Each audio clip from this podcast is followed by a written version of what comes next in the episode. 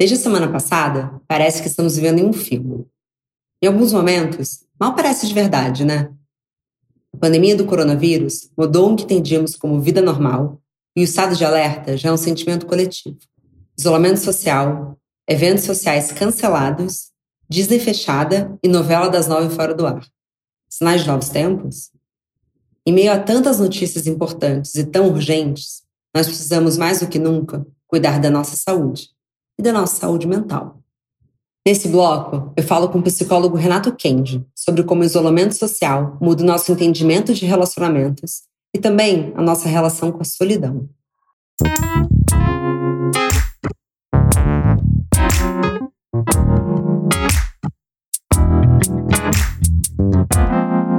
Bom dia, óbvios. Oi, Renato, boa noite. Boa noite, Marcela, tudo bem? Tudo bem, e você? Seguro? Seguro, né? Desde a última vez que a gente se viu, o mundo só virou de cabeça para baixo. Apenas, né? Apenas. Eu acabei de falar isso com a Luiz Madeira, que eu gravei antes de você. Se nos contássemos quando a gente gravou que a gente já tá vivendo isso, acho que a gente não acreditava, né? Não, com certeza não. Assim, não dá pra. Realmente revirou tudo. Eu tô ouvindo uns latidos. É, você tem cachorros? É, da, é da vizinhança, você acredita? Não é aqui dentro.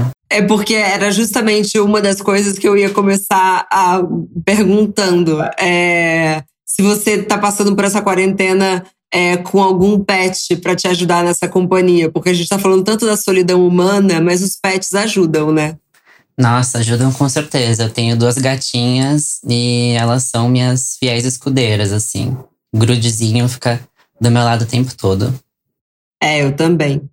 Mas, Renato, é, você, acha que a gente pode dizer que os seres humanos são naturalmente seres sociáveis?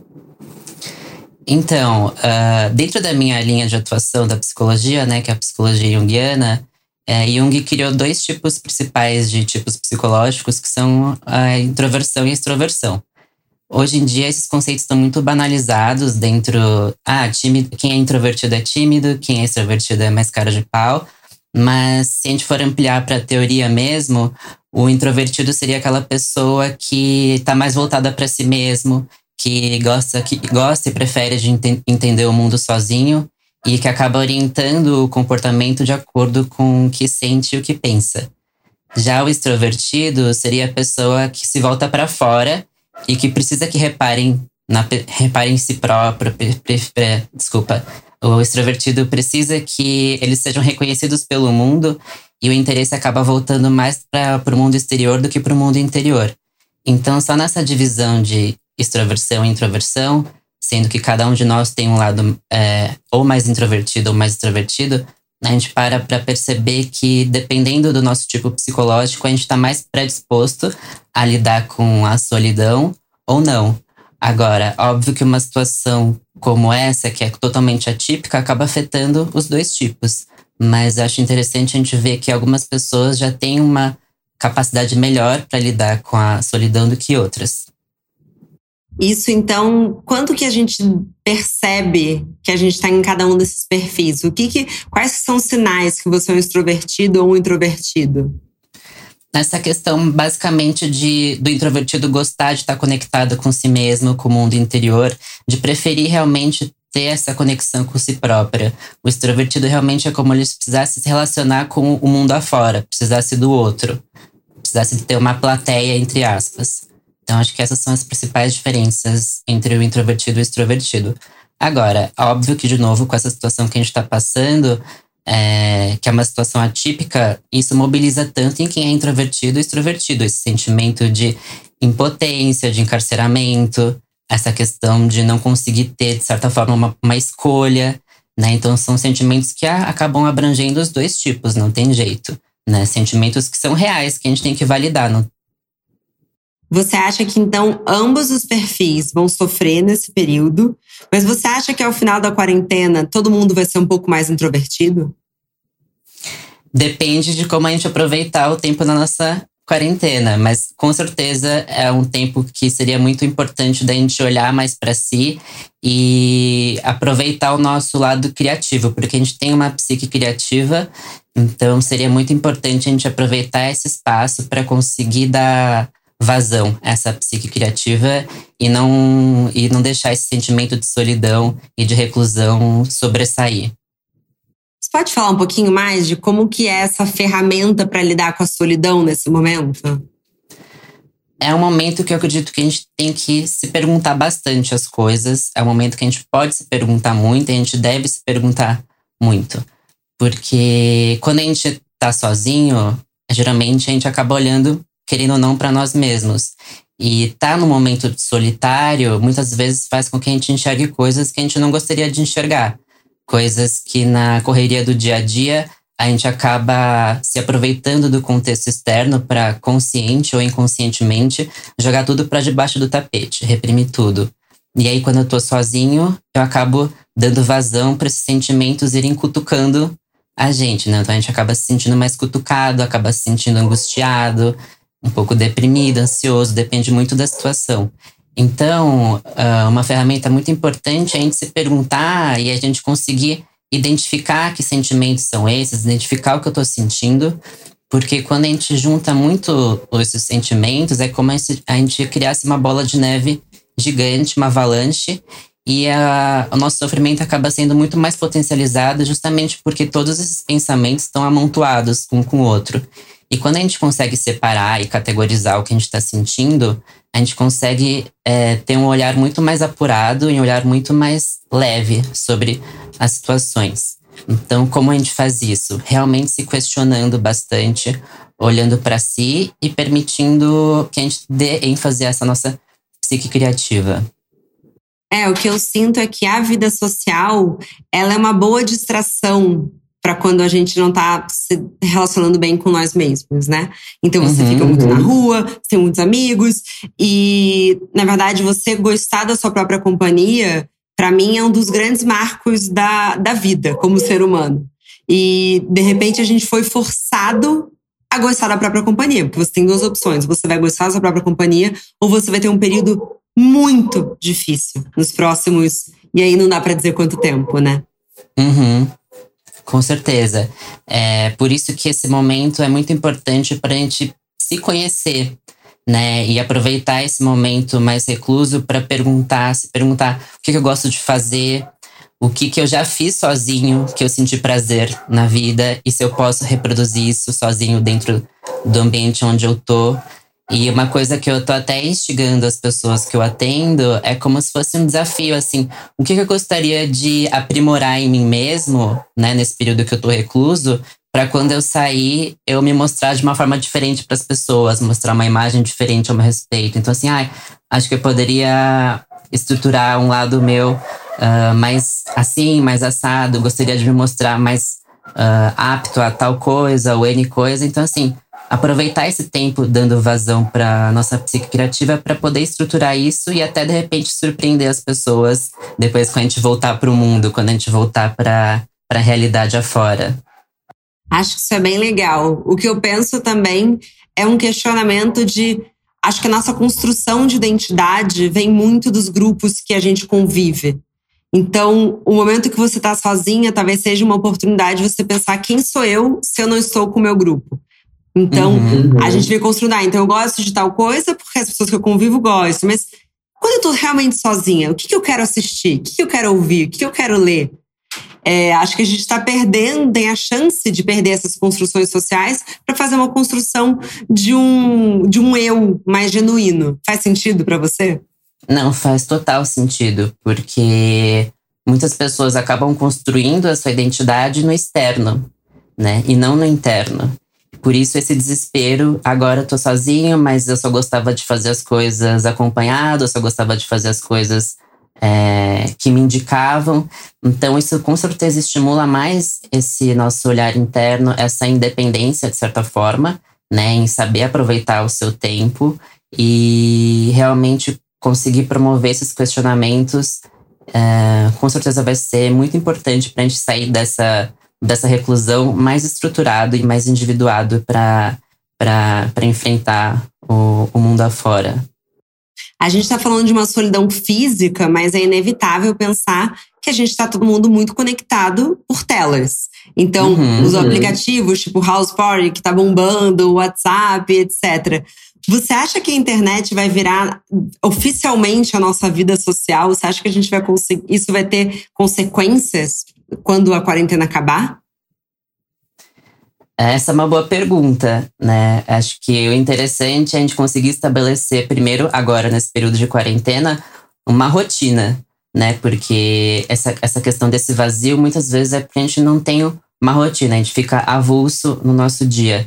Então, realmente conseguir estabelecer eixos importantes no nosso dia a dia, desde sono, desde alimentação, desde produtividade, socialização, que é o que a gente está falando agora, lazer, atividade física, né? Então conseguir estabelecer essa rotina, não ficar de pijama o dia inteiro, né? Importante também para não dar essa sensação de de estar tá largado, à deriva, né? Mas com certeza essa questão da socialização é muito importante. E acho que essa quarentena, é, a tecnologia que a gente tem proporciona a gente estar tá em contato com o outro, o que é muito diferente de outros tempos. É, agora, se isso com certeza vai ser um marco quando a gente sair daqui, se as pessoas vão preferir mais essa socialização à distância do que o contato físico, acho que tá meio precoce da gente afirmar ou não. Mas com certeza é, estabelecer esses eixos dentro da nossa rotina é, é imprescindível. A gente está falando dessa solidão e certamente nunca mais seremos os mesmos em relação com nós mesmos mas muitas pessoas estão em quarentena em casal. Eu não sei se você chegou a ver os dados dos divórcios na China, que subiram muito pós-quarentena. Você acha que também a gente está colocando luz nas sombras dos relacionamentos? Eu acho muito importante, porque realmente estava acompanhando também essa questão dessa do que estava acontecendo na China e teve, além da questão do divórcio, um aumento também na violência doméstica. E isso diz muito realmente de como. Porque, assim, quando a gente está sozinho, realmente não é muito difícil, que é o que a gente está falando agora. Mas também estar no coletivo, junto com pessoas que a gente não está acostumado a passar 24 horas por dia, é motivo da gente poder ter várias situações de atrito. Então, por isso que dentro dessa nova rotina que a gente está tendo que estabelecer nessa quarentena, é muito importante a gente conseguir ter momentos de individualidade e de coletividade. Então, dentro de todos esses eixos que a gente estava falando antes, quais eu consigo fazer sozinho, quais é importante eu estar com outro, porque se eu não consigo fazer esse reconhecimento e fico só imerso na coletividade, realmente as questões de atrito, de discussão e de briga estão muito mais propensas a acontecer. Justamente porque dentro de um relacionamento por si só, a gente tem que ter a individualidade e a coletividade. Agora, no momento como esse, onde a gente está mais unido do que nunca, é mais importante ainda, porque realmente a gente tem que ter um pouco de privacidade também, tem que ter um pouco de espaço, até para conseguir maturar e compreender tudo o que está acontecendo com a gente dia após dia nesse, nesse momento onde um dia após o outro é uma novidade diferente, é uma coisa diferente que a gente tem que processar e compreender. É, eu fico imaginando porque a gente falou de divórcio, pensando nos casais, mas, por exemplo, pessoas que moram com três, quatro outras pessoas. É basicamente um Big Brother, mas você não pode eliminar ninguém, né? Não pode, não pode, né? E, e, e não tendo esse, esse momento aí de individualidade, você vai querer realmente voar na cara da pessoa, vai querer brigar, vai querer partir para cima, porque realmente fica muito complicado, né? Então, por isso que a gente tem que realmente respeitar o, o ter também empatia com o outro no sentido de que assim como está sendo difícil para mim ficar recluso, para quem está do meu lado também é. Conversar sobre isso também é muito importante. Saber quais momentos seriam relevantes eu ter um, um espacinho só para mim, quais seriam para o outro. Né? Então, ter esse diálogo, essa ferramenta de comunicação é, é primordial. Porque quando a gente não verbaliza, a gente acaba realmente é, como nos exemplos que a gente viu aí na China, acaba aumentando a questão de violência doméstica, de divórcio, que muitas vezes é porque a gente não consegue se expressar para o outro, que a gente precisa de um espaço, que a gente precisa estar um pouco distante dentro do mesmo ambiente. Isso não significa que você não quer ficar com o outro, que você não gosta do outro, mas que a gente precisa de um tempo para nós mesmos também. Olha, eu sou 100% a favor. Inclusive, assim, em casa eu acho importante a gente se divide por cômodos e eu recomendo. É, e aí reúne à noite, como se fosse de fato hora de trabalho Quem mora uhum. com outras pessoas que não é casal, eu não tenho infelizmente, conselhos, porque eu acho que talvez eu pirasse. Então, eu fico aqui apenas meu parabéns para vocês que estão nessa situação. é, Mas, Renato, como fala terapêutica, assim, quais que são é, os conselhos, tanto para quem, quando começar a bater a melancolia da solidão, quanto para quem achar assim, eu não vou dar conta mais de conviver com essas pessoas ou com essa pessoa que é meu par? Bom, quem tá sozinho, acho que realmente é o momento de você olhar para si, olhar para os prazeres individuais, se você realmente já teve prazeres individuais e se sim quais, então executar eles nesse momento aí de solidão, se perguntar e criar essa rotina bem dividida nesses eixos e abusar também das ferramentas que a gente tem da tecnologia para poder socializar quando tiver realmente esse sentimento de solidão ao extremo. Agora, para quem está junto de outras pessoas, é realmente também criar uma rotina individual e coletiva e realmente estar tá a par com o outro, perceber que, por exemplo, tem gente que não consegue, não vai conseguir ter vários quartos ou cômodos, mas só do outro saber assim, olha, eu tô aqui do seu lado, mas eu não quero conversar um pouco agora, eu quero ler, eu quero jogar alguma coisa, eu quero, sei lá, estudar, eu quero um espaço para mim então, ter essa capacidade de verbalizar de uma forma tranquila, sem que o outro ache que está sendo atacado, que é culpa dele, ou levar para o pessoal, mas sim como, olha, estamos encarando um momento onde a gente vai ter que ficar muito tempo próximo um do outro, e é natural que existam momentos onde eu queira ficar um pouco mais sozinha, mais sozinho. Isso não tem nada a ver que eu gosto ou não gosto de você, isso tem a ver para a gente conseguir sair dessa justamente mais fortes juntos do que brigar e depois ficar cada um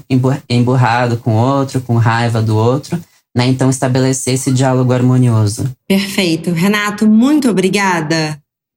Obrigada a você mais uma vez pelo convite. Sempre um prazer estar fazendo o podcast aí com a Óbvios. E muita força aí para todos nós. E lembrando sempre de realmente fazer todos esses, esses exercícios e contato mais interno com a gente a gente vai sair daqui muito mais estruturado para o mundo afora, sem dúvida, se a gente souber aproveitar esse nosso tempo. Eu acredito muito nisso também. Se cuida. Você também e todos aí que estão ouvindo a gente também, tá bom? Boa noite. Boa noite, um beijo para todos. Tchau, beijo. tchau. tchau, tchau.